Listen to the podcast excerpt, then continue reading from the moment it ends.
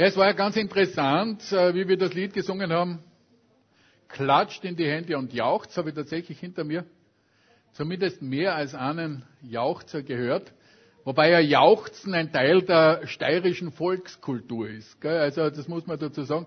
Nur ist es so, dass Traditionen heute nicht immer so gepflegt werden, aber es gehört eigentlich dazu, dass man einen gescheiten Jucher zu Hause bringt, nicht? Oder?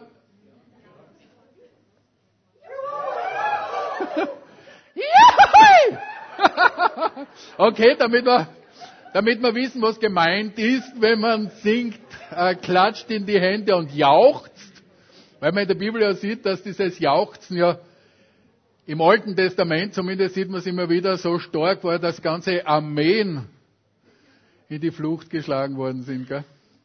Okay.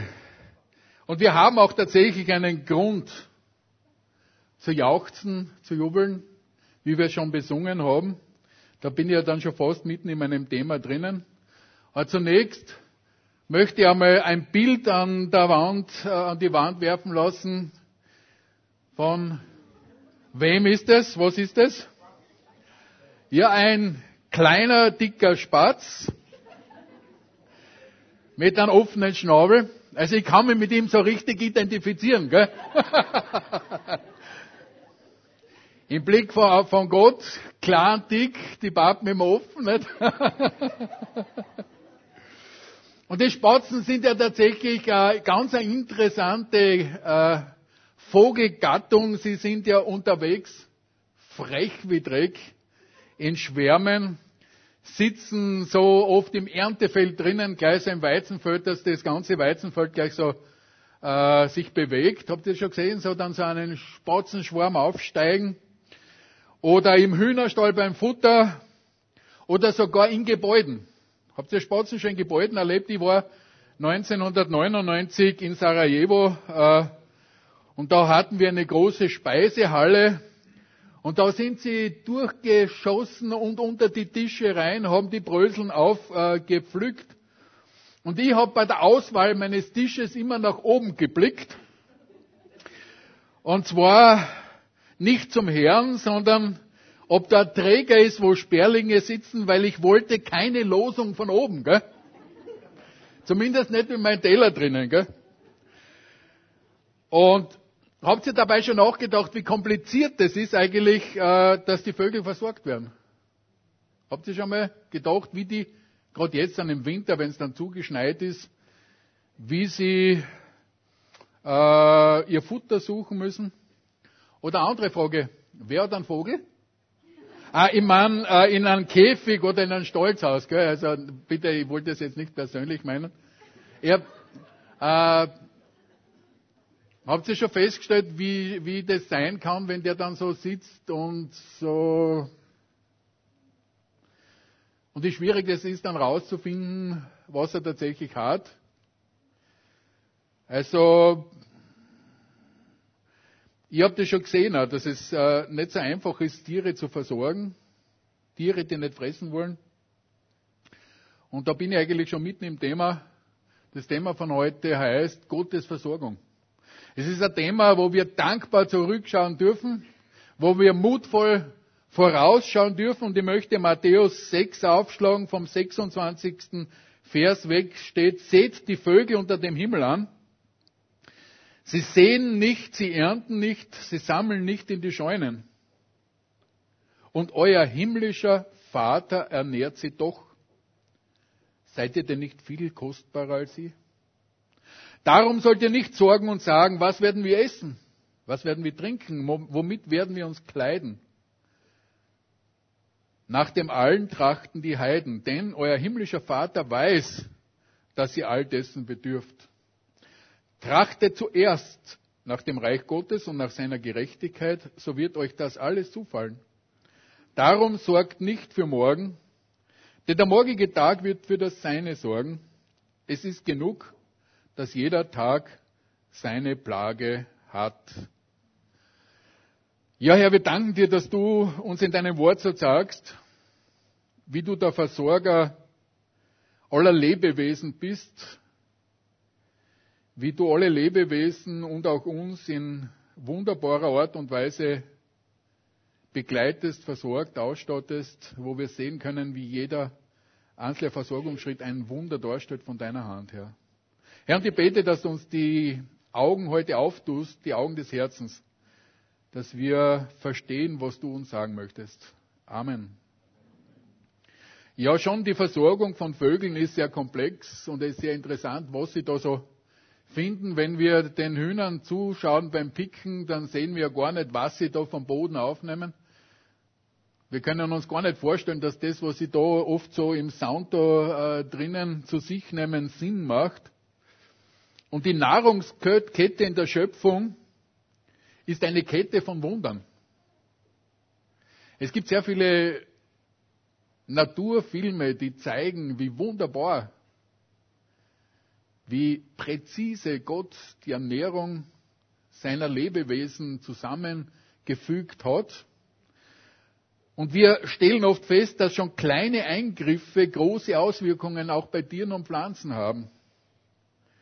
Wir sehen das gerade in der heutigen Zeit, wo der Handel, der Warenaustausch um die ganze Welt geht. Wer kennt den Begriff Neophyten?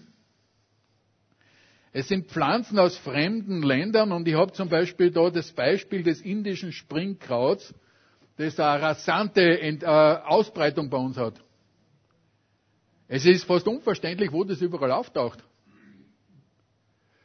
Dass das so vor allem an Gewässern transportiert wird, aber dieses Gewächs, das breitet sich aus. Oder wir hatten, haben verschiedenste Invasionen schon gehabt. Eine davon ist die spanische Wegschnecke, wo wir draußen in der Landwirtschaft ja Epidemien hatten. Interessanterweise ist sie momentan etwas zurückgegangen, wahrscheinlich aufgrund massiven des massiven Einsatzes von Gift da, unter anderem unter Beseitigung, aber wir haben ja da auf den Straßen richtige Autobahnen und Spuren gehabt, wo ganze Straßenabschnitte von diesen Wegschnecken voll war.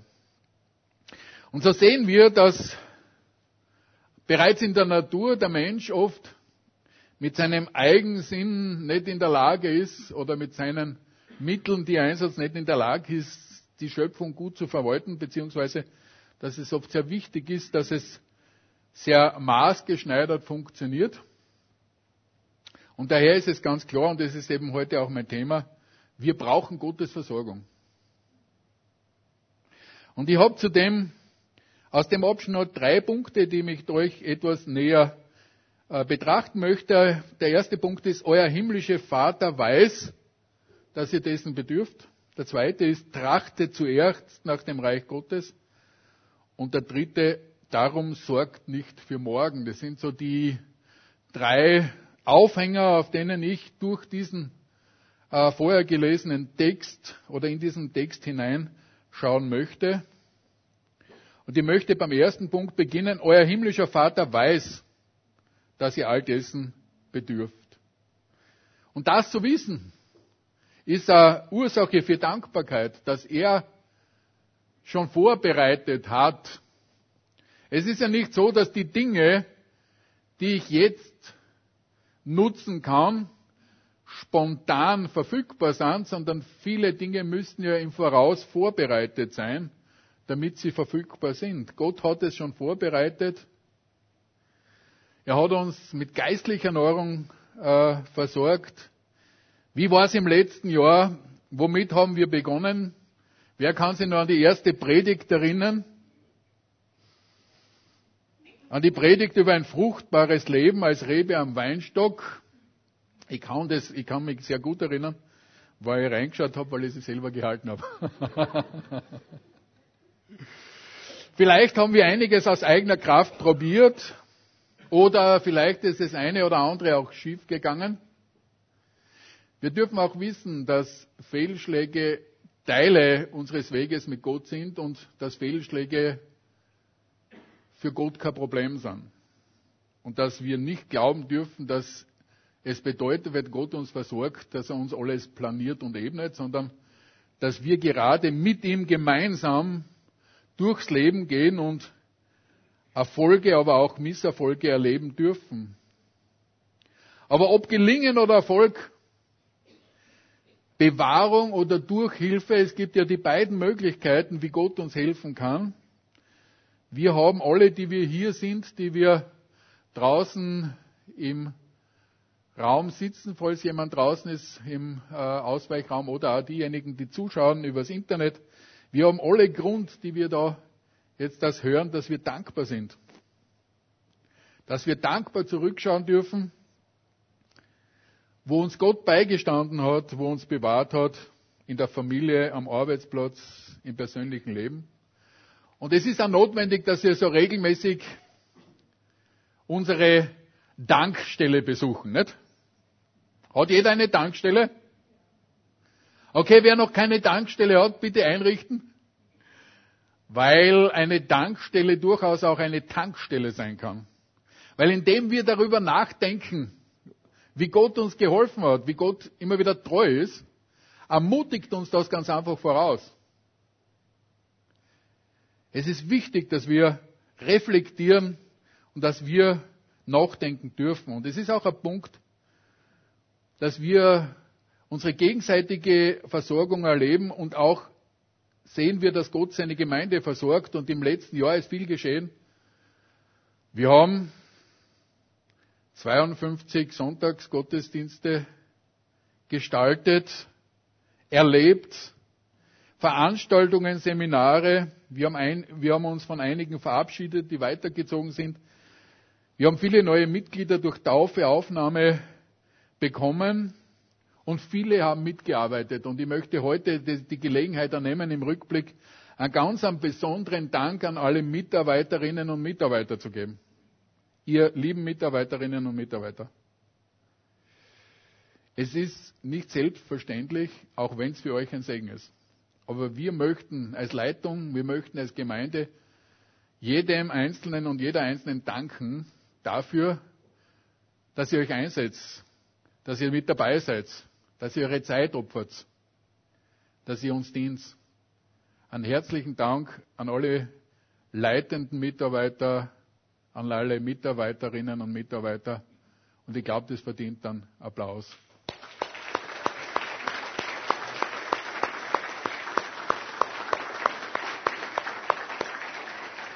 Und wer vielleicht äh, noch nicht die Gelegenheit gehabt hat, mit dabei sein und mitzuarbeiten, ich kann euch sagen, der Segen ist für dich vorhanden. Ja, der himmlische Vater weiß, dass ihr all dessen bedürft. Da stellen wir uns doch manchmal die Frage, für was brauchen wir dann beten, wenn er ohnehin weiß, warum dann bitten, warum greift er nicht ganz einfach ein? Auf der einen Seite, er tut es, aber auf der anderen Seite müssen wir uns auch überlegen, wir erleben es in unserem Umfeld manchmal und schauen im Blick von außen jemanden zu und merken, es läuft was schief. Jemand blockt sich ab, nimmt immer wieder Anlauf, scheitert immer wieder. Und wenn man dann vorsichtig antippt, merkt man, lass mich in Ruhe, ich möchte das selber lösen. Daher, wenn wir wirklich Gottes Eingreifen haben wollen, dann müssen wir eine Voraussetzung mitbringen. Und was ist die Voraussetzung? Ich brauche die Einsicht, dass ich Hilfe brauche. Ich muss es verstehen. Ich brauche Hilfe. Ich muss diese Hilfe annehmen. Weil sonst könnte es sein, es, dass es sich wie eine ungebetene Einmischung anfühlt. Und das kann ja auch sein und wir leben das manchmal so, dass jemand, ich habe mir was genau überlegt, ich beginne mit der um Umsetzung und plötzlich funkt mir jemand dazwischen. Wie tut es, wenn dir einer ungebeten dazwischen funkt? Das fühlt sich auch nicht gut an, oder? Es ist so, dass wir tatsächlich auch da sehen, Gott will gebeten werden. Gott will dass wir in Kooperation mit ihm stehen, weil nur dann, wenn wir zu ihm kommen und mit echten Ernst das Problem vor ihm ausschütten, werden wir auch zu einem Mitarbeiter und können wir gemeinsam arbeiten. Nur so geht es, dass wir auf eine Wellenlänge kommen und wenn wir mit ihm in Gespräch sind, dann könnte er dort oder kann er uns dort sagen, dass vielleicht die eine oder andere Idee eben auch anders ausschauen kann. Weil Gott ist ein Gentleman, der Heilige Geist ist ein Gentleman, er akzeptiert den freien Willen und diese Akzeptanz des freien Willens beinhaltet, dass er uns mit seinen Gedanken nicht ganz einfach überrollt oder mit seinen Vorschlägen oder mit seinem Eingreifen. Manchmal passiert es, dass er es tut oder tun muss. Gott in seiner Vorsehung und Souveränität weiß, wo er manchmal eingreifen muss und wir merken dann auch, dass es uns nicht schmeckt. Aber in der Kooperation braucht es die Einladung. Und so ist es wichtig, dass wir auf der einen Seite wissen, dass unser himmlischer Vater weiß, was wir bedürfen. Dass wir dankbar davon ausgehen können und das auch im Gebet berücksichtigen. Es ist ja dieser Abschnitt, den ich gelesen habe, eingebettet in der Bergpredigt, in einem Herzstück der Verkündigung von Jesus, wo er so seine Botschaft im Miteinander vom Menschen und mit Gott auf den Punkt bringt und uns zeigt, wie sehr er Bescheid weiß und auch sagt im Gebet, besser kurz und ernsthaft oder lang und flach. Und wenn wir rausgegangen sind bei der Tür, haben wir vergessen, was wir gebetet haben. Ne? Dann ist manchmal das Problem, wie sollen wir dann auch das erwarten, es zu empfangen, wenn wir gar nicht gewusst haben, was wir für Anforderungen gemacht haben. Ne? Kennst das ja vielleicht nicht, dass man da irgendetwas bestellt und dann liegt der Backel vor der Tür und man hat keine Ahnung, um was es geht, nicht? Was war das jetzt genau, nicht? Und dann kann es sein, dass wir versäumen, die Segnungen wahrzunehmen, die Gott uns dann gibt, weil wir vergessen haben, dass wir ihn darum gebeten haben. Der himmlische Vater weiß, dass ihr all dessen bedürft. Der zweite Punkt, der mit dem Zusammenhang äh, steht, trachtet zuerst nach dem Reich Gottes und nach seiner Gerechtigkeit. So wird euch alles zufallen. Es ist eine Einladung Gottes mit einem Versorgungsversprechen. Gott lässt sich ja nicht lumpen. Er ist der, der überfließend schenken möchte. Aber auch da ist es so, dass wir richtig eingestellt sein müssen. Das Trachte zuerst bedeutet ganz einfach auch unseren Blick in die richtige Richtung äh, zu setzen und damit auch auf einer Wellenlänge zu sein, auf Empfang zu sein und auch zu sehen, was denn Gott möchte in seinem Reich und wie das denn ausschauen könnte. Und so darf ich mir immer wieder die Frage stellen, wonach trachte ich zuerst? Um was geht's mir? Ist das, was ich machen möchte, Gottes Reich dienlich. Das hat nicht nur mit äh, Arbeit in der Gemeinde zu tun, sondern das betrifft die Familie, den Arbeitsplatz. Das betrifft unser Leben draußen. Weil der andere Punkt, der Kontrapunkt ist eigentlich, wenn ich nicht Gottes Reich im Auge habe, dann habe ich mich im Auge in erster Linie. Geht es entweder, dass ich Gottes Reich im Auge habe oder wenn nein, dann wird es wahrscheinlich Egoismus sein. Aber vielleicht kann es sein, dass du oder dass sie Probleme haben mit diesen Trachten. Vielleicht hat's überhaupt noch nicht richtig mit Gott gefunkt. Das könnte doch sein, dass es dem einen oder anderen hier oder draußen, die äh, es äh, sehen, feststellen, es hat mit Gott gar nicht so richtig gefunkt oder es könnte ja sein, dass es nicht mehr richtig funkt, dass ich ein bisschen erlebe, dass ich lustlos bin, dass ich irgendwie mich fern und leer äh, fühle. Und es ist ja so, ich kann gewisse Dinge nicht zwingen. Es ist auch dieses Verlangen nach dem Trachten nach Gottes Reich ein Geschenk. Wir müssen es uns schenken lassen. Und wenn es uns so geht, dass ich für mich feststelle, ich bin leer, Herr, oder Gott, bist du? Wo bist du? Dann kann ich dir, kann ich Ihnen einen vielleicht interessanten Vorschlag machen. Ich lese bzw. höre, ich bin ja ein Kindle-Leser, ein Buchleser, der aus jedem Buch ein Hörbuch macht und sich das dann anhört. Das ist nämlich praktisch, das kann man draußen dann oft bei bestimmten monotonen Tätigkeiten oder wenn man irgendwo eine längere Autofahrt hat, dann mithören. Und ich lese die meisten Bücher daher als Hörbuch.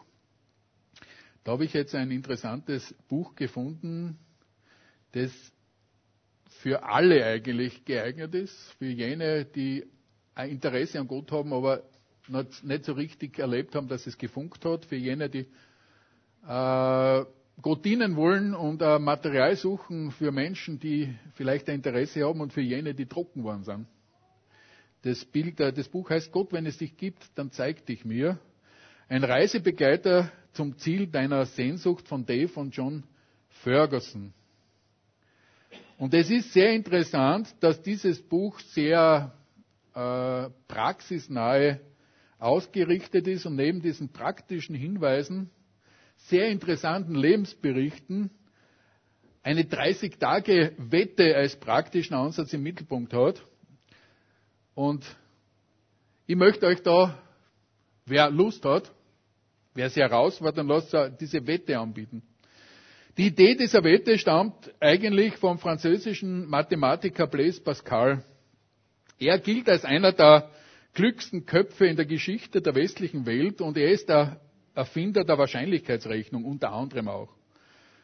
Und Pascal hat in einer mitternächtlichen Gottesbegegnung eine Lebensveränderung erfahren. Pascal hat Gott erfahren und diese Veränderung hat bei ihm bewirkt, dass er so ein Verlangen gekriegt hat dazu, diese, das, was Gott ihm gegeben hat, an andere weiterzugeben, ihnen zu helfen, dass sie Gott finden und er hat seine Wissenschaftskollegen herausgefordert. Er hat sie aufgefordert, sich auf den Glauben mit Gott einzulassen und zu sehen, ob das ihr Leben verändert. Und wie hat Pascal das gemacht? Er als Wissenschaftler hat gesagt, die Wahrscheinlichkeit, dass es Gott gibt, liegt bei 50 Prozent. Wägen wir Gewinn und Verlust einer Wette ab, dass es Gott gibt, schätzen wir die Chancen für beides ab. Wenn man gewinnt, gewinnt man alles. Wenn man verliert, verliert man nichts. Setzen wir also ohne zu zögern darauf, dass es Gott gibt. Ist es ein interessanter Ansatz?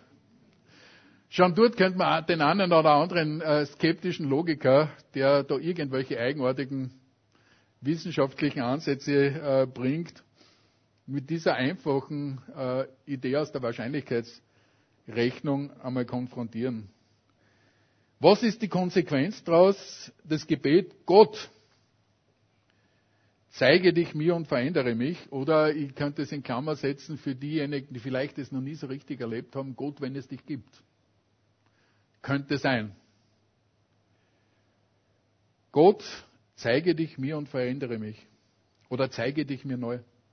Warum kann ich Pascals Ansatz da so ganz einfach vollmundig weitergeben? Weil das etwas ist, was uns die Bibel verspricht. Wer mich sucht, von dem will ich mich finden lassen, wer mich von ganzem Herzen sucht. Okay? Wir stehen mit dieser Wette absolut auf biblischen Grund. Wer das Verlangen hat, Gott zu finden, wer das Verlangen hat, Gott zu begegnen, wer das Verlangen hat, Gott zu suchen, da ist das biblische Versprechen, dass er sich finden lassen möchte. Und es ist ja so, wir leben ja nicht nur von einem einzigen und einmaligen Erlebnis, sondern wir sind ja Gemeinschaftswesen, die es brauchen, dass wir unserem Gegenüber immer wieder begegnen. Wir brauchen eine frische Gottesbegegnung. Ich brauche es. Du brauchst es. Wir brauchen diese frische Gottesbegegnung. Und daher könnte das vielleicht für den einen oder die andere eine Möglichkeit sein, das so als praktischen Ansatz zu nehmen. Wer an dem Buch interessiert ist, äh, kann Ihnen nachher weitere Informationen geben.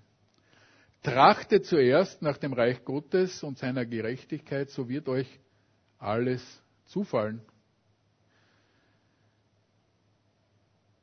Das Interesse für Gottes Reich führt uns zu richtigen Prioritäten. Wir können seine Pläne erkennen. Und Jesus hat gesagt, ich tue, was ich meinen Vater tun sehe. Glaubt ihr, dass es immer ganz einfach das war, dass er eine Vision von Gott gehabt hat? Oder wie war das da bei Jesus? Wie könnte man sich das vorstellen? Also, Jesus war das Wort Gottes, ist das Wort Gottes. Wie auf der Welt war, hat er Gottes Wort, die Bibel, weitergegeben. Er kannte sie durch und durch, in- und auswendig, weil er es ja selber war. Und daher ist diese Führung und dieses Erkennen oft auch darin, dass ich ganz einfach weiß, was das Wort sagt. Nach Gottes Wort handeln bedeutet das zu tun, zum Beispiel, wenn ich Kolosser 4,6 hernehme, eure Rede sei alle Zeit wohlklingend und mit Salz gewürgt, dass ihr wisst, wie einem jeden antworten sollt. Ist eigentlich das, was wir unseren himmlischen Vater tun sehen können in seinem Wort. Brauchen wir da ein Gebet um spezielle Führung? Nein und ja. Manchmal brauchen wir Kraft und Weisheit. Nicht? Das steht dabei, alle Zeit wohlklingend. Das ist schon manchmal anstrengend, oder? Manchmal herausfordernd, aber es ermutigt uns, dass wir wirklich freundlich mit Menschen umgehen. Ich hatte einen Professor, der das Lächeln und die Höflichkeit nie verloren hat. Und ich bin ihm einmal mit einer ein bisschen unverschämten Ansage nahegekommen. Ich wollte mir meine Arbeit ein bisschen leichter machen, die Seminararbeit, die er mir so quasi zurückgeschmissen hat. Nicht? Und die mir schon wieder vor einem Monat Arbeit gesehen habe, wollte ich sie ein bisschen schön reden. Nicht? Und er hat mir da so in fünf Minuten mit Lächeln Ohrfeig gegeben, dass es dass es mich zusammengezogen hat. Aber er ist höflich gewesen, freundlich, aber die Rede war mit Salz gewürzt. also, ich glaube, dass äh, der, der laut wird oder werden muss, verloren hat, dass derjenige, der wohlklingend ist, dem anderen die Chance gibt, dabei zu bleiben. Weil eines ist klar, den, dem ich mit dem Wagen ins Gesicht fahre, den habe ich verloren. Okay? Normalerweise. Weil er sagt, wenn sich jemand nicht benehmen kann, von dem kann ich auch nichts annehmen. Aber von dem Professor habe ich das annehmen können. Gell? Und von Menschen, die freundlich mit mir umgehen, kann ich es annehmen. So, es ist da ganz eine tiefe äh, Weisheit in einem Satz im Umgang mit meiner Umgebung, wo wir durchaus immer wieder auch bedenken müssen, weil es ja manche gibt, die dann sagen, ja, aber Jesus hatte doch auch einen heiligen Zorn. Nicht? Dass ich sage, das Vorkommen vom heiligen Zorn auch in der Christenheit ist eher selten. Gell? Und man sollte den heiligen Zorn überprüfen, ob er nicht ein Unheiliger ist. Ja, so wir dürfen und Gott möchte, dass wir um Weisheit bitten. Wenn uns mangelt, und jetzt stellt sich die Frage, wer hat erkannt, dass ihm an Weisheit mangelt? Also ich auf jeden Fall. Gott darf dazwischen funken. Wir sollten durchaus auch Gott bitten, dass er uns, wenn wir am falschen Weg sind, es uns klar macht. Er möchte es und er tut es. Er soll dazwischen funken können. Und äh, David hat es auch im Psalm so auf den Punkt gebracht, wo er gesagt hat, prüfe, ob ich auf, echt, auf, auf rechtem Wege bin.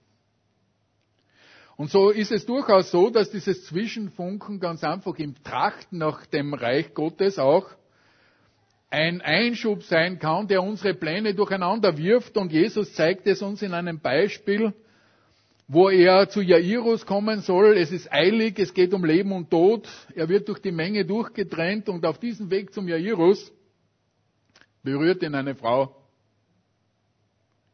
Und Jesus hat Zeit. Kann es uns manchmal so gehen, dass uns das Leben so dahin drängt und wir im Getriebe sind und wir schwimmen so im Strom und es kommt so ein Einschub und wir sagen, jetzt kommt mir das dazwischen. Dann ist es wichtig, innezuhalten, durchzuatmen, nachzudenken. Es gibt einige Regeln sogar am Operationstisch, wenn es eine Krise gibt, wenn irgendwas passiert, dass man nach einer bestimmten Regel eine bestimmte Zeit nimmt und prüft, was da jetzt vorgeht, bevor man weiter operiert. Dass man zur Ruhe kommt, dass man einmal kurz überlegt und sich eine Minute Zeit nimmt und sagt, okay, was ist das jetzt? Versuchen wir das zu analysieren und schauen ob das jetzt nicht so wichtig ist, dass wir alle anderen Überlegungen auf die Seite legen sollen. Und das ist der springende Punkt, dass wir Zeit im Hier und Jetzt manchmal für diesen Einschub nehmen müssen und besser einplanen auch, dass wir sagen, wir stopfen unseren Kalender nicht so voll, damit nicht sofort, wenn ein Termin fällt, fünf andere mitfallen. Das ist ja manchmal das Problem unseres falsch verstandenen Zeitmanagements, nämlich wirklich falsch verstanden, weil Management heißt Reserven bilden auch. Und wer keine Reserven bildet, der macht sie kaputt und andere. Daher ist es wichtig, dieses Hier und Jetzt zu beachten, auf die Stimme des Heiligen Geistes zu achten, ihrem Raum zu geben, zuzuhören und sagen, ist das jetzt wirklich, ist das nicht wichtiger jetzt? Und die momentanen Pläne zurückzustellen. Der zweite Teil Gottes Reich ist es nicht allein, sondern auch seine Gerechtigkeit. Dass wir Gottes Blickwinkel, seine Perspektive übernehmen, auch was Gottes Gerechtigkeit angeht. Trachtet nach Gottes Gerechtigkeit. Wie sieht Gott Dinge? Wie sieht er mich? Und da haben wir Gegenspieler, die Gerechtigkeit in unseren Augen, die manchmal menschlich gesehen zu Fehleinschätzungen und zu Jammereien führen kann. Dass wir menschliche Gerechtigkeit sehen, eine menschliche Gerechtigkeit, die mich sogar unter die Räder ziehen kann, wenn mich nämlich dann mein Herz zu verdammen beginnt. Wenn wir schaffen, wenn wir ganz einfach erleben, wir haben versagt, wir haben was Schlimmes dann. Und Johannes im ersten Johannesbrief im dritten Kapitel im 20. Vers schreibt, dass wenn uns unser Herz verdammt, Gott größer ist als unser Herz dass wir Gott größer sein lassen, der sagt, er hat dir vergeben. Du darfst das aus seinem Blut sein. Du darfst an das denken, was der, was der Josua heute gezogen hat. Wenn wir unsere Sünden bekennen, ist er treu und gerecht, dass er uns die Sünden vergibt und reinigt uns von aller Ungerechtigkeit. Bitte, wer das nicht auswendig kann, bitte Auftrag für nächste Woche. Äh, wir werden das dann abprüfen. äh, wichtiger Punkt. Diese Zusage, das ist ein Fundament, auf dem du stehen kannst, auf dem ich stehen kann. Dass wir unter der Vergebung Christi sein dürfen, dass wir seine Gerechtigkeit anziehen dürfen, dass wir aber trachten müssen. Weil wenn er sagt, trachtet danach, heißt es, dass es ein Prozess ist, in dem wir drinnen stehen und der nicht gleich aufhört.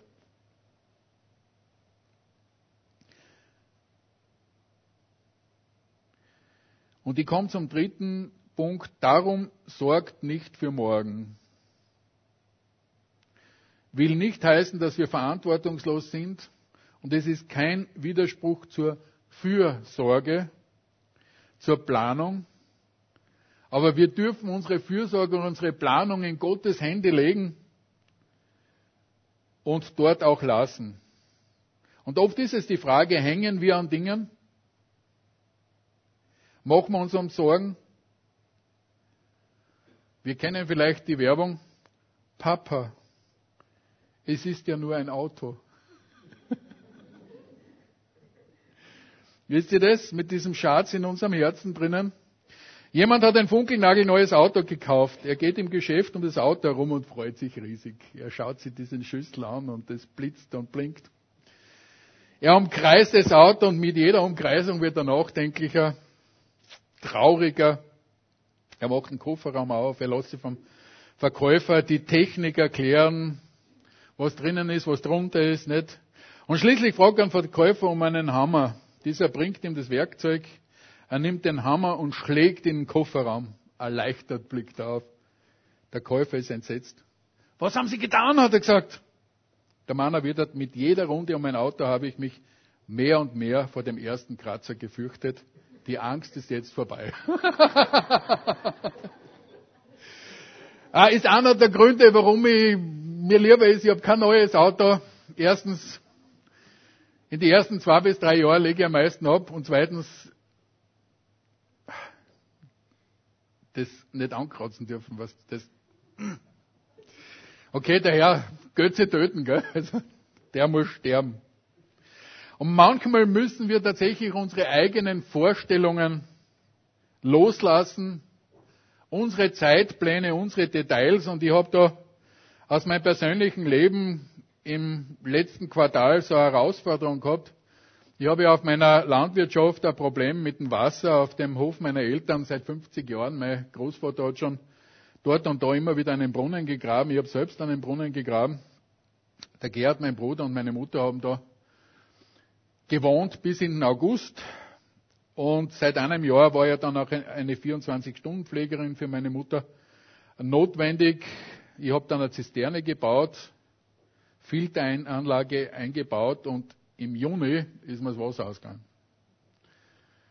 Ich weiß nicht, wer sich so vorstellen kann, wie das ist, wenn plötzlich aus der Leitung kein Tropfen mehr rauskommt. Ne? Ähm, ich habe dann festgestellt, ich muss mich im öffentlichen Netz anschließen. Ich habe dann ein paar äh, Lösungen getroffen, dass ich das nur mehr als Brauchwasser verwendet habe, habe mit Tanks in die Zisterne nachgefüllt. Auf jeden Fall habe mich rumgeärgert und habe schlussendlich dann im, im, im Oktober entschieden, ich grabe jetzt. Und einer der Gründe, warum ich nicht anschließen wollte, war, es sind 400 Meter Strecke zu graben. Und 400 Meter Strecke zu graben war so überschlagsmäßig für mich zu rechnen, billig oder teuer, 30 Euro pro Meter ungefähr. Das heißt, es war ohne Anschlussgebühren war das Unternehmen, was ich im Bereich von 15.000 bis 20.000 Euro abspielen könnte. Und ich habe dann eigentlich äh, bin auf die Idee gekommen, das könnte ich selber graben und habe es dann auch gemacht mit dem Grabgerät von meinen Nachbarn, das er mir geborgt hat, kostenfrei. Und es hat alles recht gut ausgeschaut zu Beginn. Ich bin zum Wasserverband gegangen, hab, bin zur, zum Installateur gegangen, der ist mit mir durchgegangen, hat den Anschluss gesucht, wo er mich anschließen muss. Ich habe das markiert und habe angefangen zum Graben, habe die ersten 300 Meter gegraben und wollte rasch fertig werden. Klar, okay, der Winter kommt, es wird gefroren. Im Oktober habe ich angefangen, so um den 6. Und dann ist es schwierig geworden. Wir sind draufgekommen, dass wir 18 Unterschriften von Anrainern brauchen, damit ich den Weg reingraben kann. Die Siedlung war sich schon vorher über die Asphaltierung dieser Straße, wo ich reingraben muss, uneinig. Und eigentlich haben sie mich hingehalten. Ich habe eine Aussendung gemacht für die Unterschriften und ich habe keine Antwort bekommen. Sie haben mich wegignoriert, ganz einfach. Und ich kann euch eins sagen, man spürt das unten im Bauch und manchmal ein bisschen höher, so den einen oder anderen Zorn, nicht? weil Wasser ist ja ein Lebensmittel. Es ist Unrecht. Und noch dazu kommt man dann auch in den Sinn, ich weiß es ja auch, diese Anrenner laufen in meinen Wald spazieren und genießen die Natur, nicht? Das heißt, auf der einen Seite nehmen sie in Anspruch, was mir gehört, meinen Besitz, auf der anderen Seite geben sie mir kein Wasser, nicht? Gut. Aber wir gehen ja nicht ganz einfach so allein, sondern wir wollen ja mit Gott gehen, oder? Wir dürfen, sollen, müssen, wenn wir zuerst nach seinem Reich äh, trachten, ja diese Sachen da reinnehmen. Nicht? Das heißt, das erste ist einmal, wie gehe ich mit meiner Wut um. Nicht? Das heißt, die Lektion war, mit Wut und Rachegedanken einmal wieder umzugehen und das unter Gottes Gehorsam zu bringen. Wirklich wahr. Ich kann euch sagen, welche guten Ideen mir da plötzlich auftauchen, wenn man so denkt, dass die durch den Wald laufen und die du ärgerst, dass die das Wasser nicht geben. Dass man wirklich das unter Gottes äh, Gehorsam bringt und sich gleich sagt, recht euch nicht selbst. Nicht nur das, sondern segnet. Okay? Das war das Erste, was äh, mich sehr beschäftigt hat in den Lektionen, die ich da gelernt habe. Ich habe ringen müssen, ich habe gleichzeitig Gottes Zeitplan anschauen müssen und habe festgestellt, Herr, wenn das nicht dein Zeitplan ist, dass ich das Wasser jetzt da bis, in, bis im Winter habe, dann ist das dein Zeitplan.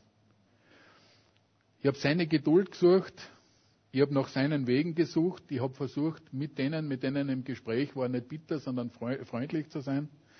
Und wie ich dann gemerkt habe, ich schaff's nicht, habe ich es völlig losgelassen. Ich habe gesagt, okay, Wasserverband, ich habe das bei euch einzahlt. Ihr müsst mir das lösen. Ich, ich ziehe mich aus der ganzen Sache völlig zurück. Und die Lösung war, dass ich völligen Frieden habe. Bin total ruhig. Habe keine Bitterkeit gegen die Nachbarn. Und woran merke ich, ob das wahr ist? Indem ich mit jemandem in Kontakt treten kann und es funkt nicht. nicht? Das heißt, der äh, Anschluss, derjenige, der mir die größten Probleme gemacht hat, hat mir angerufen und hat mir erzählt, was jetzt die letzte Lösung ist. Und ich habe ihm wirklich ehrlich frohe Weihnachten und ein gutes neues Jahr wünschen können. Ich habe Gottes Blickwinkel einnehmen können. Und was ist jetzt tatsächlich der Clou? Ich hätte für die Grabarbeit in die Siedlung hinein 2600 Euro zahlen müssen im öffentlichen Bereich, weil ich dort meinen Traktor nicht graben kann und will, weil ja das Risiko, dass was passiert ist, zu groß ist. Hab die Firma eben, eine Firma schon beauftragt gehabt. Das musste ich absagen und die letzte Lösung ist Wasserverband gräbt selber durch bis zu meiner Grundgrenze und ich spare mir alle Kosten. Ist der Herr gut? Preis dem Herrn. Ich glaube, wir dürfen, wir müssen in unseren Herausforderungen, und es ist kein Spaziergang manchmal, gell? das ärgert. Aber das ist ja drinnen im Weg, dass, dass Gott uns Herausforderungen gibt und wir gefordert sind, dort drinnen mit ihm den Weg zu suchen, loszulassen. Und und unsere Sorgen sind ja ganz einfach meistens Verlustangst oder Angst um Ansehen, Macht, Besitz, eigene Pläne, eigene Wege. Und wir müssen ganz einfach üben, loszulassen. Wie der mit dem Auto. Loslassen. Wie ich mit meinem Plan vor Weihnachten fertig zu werden. Loslassen. Wie dein Plan auch immer ausschaut. Loslassen, dem Herrn geben und dann wirklich dort lassen. Gell? Er zeigt uns dann eh, wann wir wieder dran sind, äh, uns einzubringen. Und da möchte ich jetzt auch abschließen und zusammenfassen. Euer himmlischer Vater weiß, dass er all dessen bedürft. Wir dürfen dankbar sein, dass wir wissen, wer unser Adressat ist für alles, was wir haben. Wir dürfen darum bitten, er möchte, dass, er möchte gebeten werden. Trachte zuerst nach Gottes Reich und seiner Gerechtigkeit, so wird euch alles zufallen. Der Herr möchte, dass du in die richtige Richtung schaust, damit du seine volle Versorgung bekommen kannst. Wenn du woanders hin trachtest, ist die Idee meistens, dass du mehr bekommst, es ist ein Verlustgeschäft. Wenn du in seine Richtung schaust, wirst du unterm Strich und ich würde es nicht als Geschäft ausdrücken, sondern Gott möchte die beste Versorgung für dich. Nach seinem Reich zu trachten ist die beste Versorgung. Und da darf er dazwischen funken. Und da darf ich dich einladen, wenn du trocken geworden bist und du sagst, wow, ich habe keinen echten Bock auf Bibel lesen oder beten, dass es so trocken ist, dass der Herr gesagt, Herr, offenbart um dich wieder mehr, neu. Sag mir das, gib mir Freudigkeit. Kein Druck. Gell? Wir können es nicht aus eigener Kraft. Gell? Gott macht nicht Druck. Gott lädt ein und er lädt uns ein, da das Herz aufzumachen. Und darum sorgen wir nicht für morgen. Im Hier und Jetzt dürfen wir verantwortungsvoll planen, aber auch in Frieden unsere Angelegenheiten und Anliegen in die Hände Gottes legen. Er hat die besseren Wege. Und für all jene, die Lust haben, darf ich zum Abschluss zu dieser Wette einladen im Gebet. Gott zeige dich mir neu. Herr, ich danke dir für diese Zusage, dass du uns versorgen willst, dass du uns kennst und weißt, was wir brauchen, Herr. Herr, ich bete, dass wir das so mitnehmen können in den Tag, zurückschauen in Dankbarkeit ins alte Jahr und dadurch Vielleicht dir schon neu begegnen, indem wir erkennen, wie du uns wunderbar geführt, geleitet, bewahrt hast, Herr. Und ich bete um Segen für dieses kommende Jahr und danke dir für deine Versorgung. Amen.